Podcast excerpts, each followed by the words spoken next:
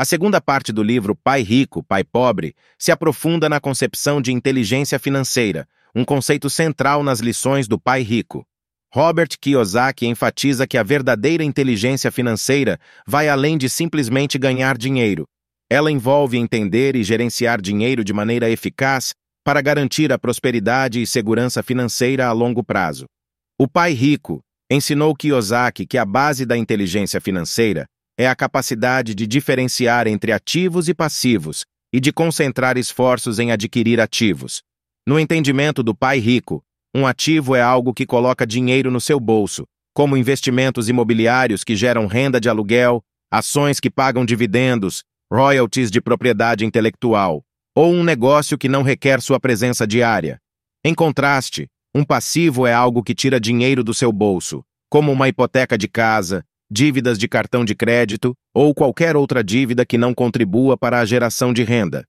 Esta distinção é crucial, pois muitas pessoas, seguindo a mentalidade do pai pobre, gastam sua vida trabalhando por dinheiro e adquirindo passivos que elas erroneamente consideram ativos, como uma casa grande financiada por um empréstimo hipotecário. O pai rico, por outro lado, focava em construir um portfólio de ativos reais que aumentassem sua riqueza. Outro aspecto da inteligência financeira, segundo o pai rico, é a compreensão de que o medo e o desejo podem levar a decisões financeiras ruins, Muitas pessoas trabalham em empregos que não gostam por medo de não ter dinheiro. Elas gastam o dinheiro que ganham por desejo de bens e serviços, criando um ciclo de trabalhar para consumir.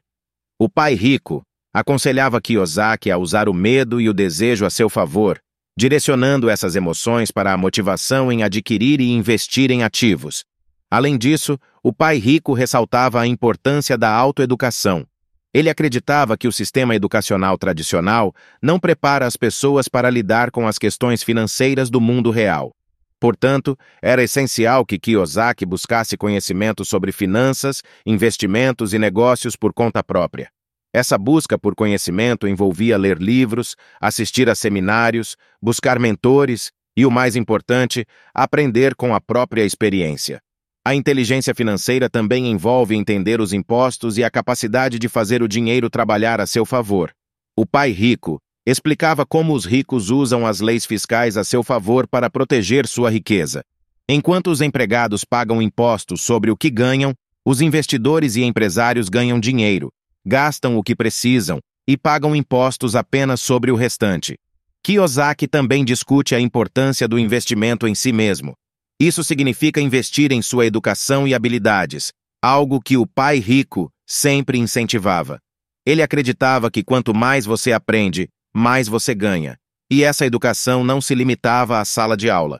Ela abrangia a compreensão do mercado, a leitura de tendências econômicas e a adaptação a novas oportunidades de negócios. Em resumo, a segunda parte de Pai Rico, Pai Pobre destaca que a inteligência financeira não é inata, é uma habilidade que pode ser aprendida e aprimorada.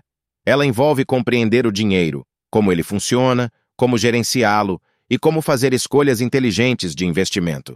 Este capítulo serve como um despertar para o leitor, incentivando-o a refletir sobre suas próprias percepções e hábitos financeiros e a considerar maneiras de desenvolver sua própria inteligência financeira.